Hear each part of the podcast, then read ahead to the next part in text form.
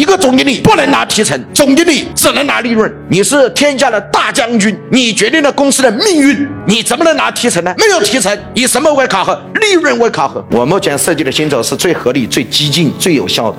你们在市面上听到都听不到这样的薪酬。传统公司的薪酬是这么来设计的：员工底薪拿三千，经理底薪五千，总监底薪八千，总经理底薪一万五，董事长底薪两万。这种薪酬我把它称之为叫传统没有激励型薪酬。激励型薪酬应该是怎么做呢？员工五千，经理五千，总监五千，总经理五千，董事长五千。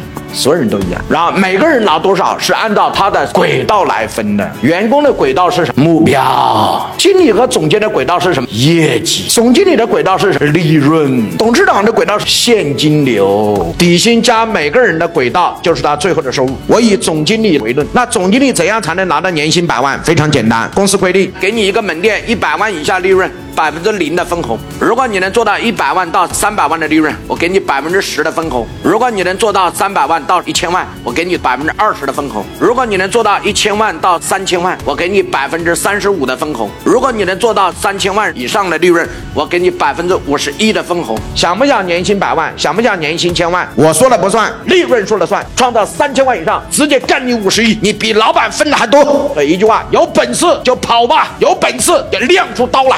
对老板，这就叫激励型的薪酬。你目前遇到的绝大部分困境都在我编的课程。第一，无非怎么让团队的凝聚力、战斗力通过薪酬、分红、奖金，把更多的人变成自己的一伙人。第二个，怎么让员工自己能够自立自发，能开发业绩？哎，这个重要还是不重要？不依赖老板，不依赖公司，不依赖这个，这是你们面临的第二个问题。第三个问题，面临的不知道怎么去招合伙人，怎么去建立新型的线上和线下的渠道，怎么把货卖得更好？手上有产品，也有货。但就是卖不好，这是不是我们今天老板遇到的问题？所以王老师给大家打开一扇窗户来解决这几个问题。你回去按照这个课程来复习，你就能把这个课程消化和在企业中应用。产品有问题，翻产品板块；团队有问题，翻团队板块；商业模式有问题，翻商业模式板块。那这样的话，你去复习就非常有针对性和目的性。你从今天慢慢往下听。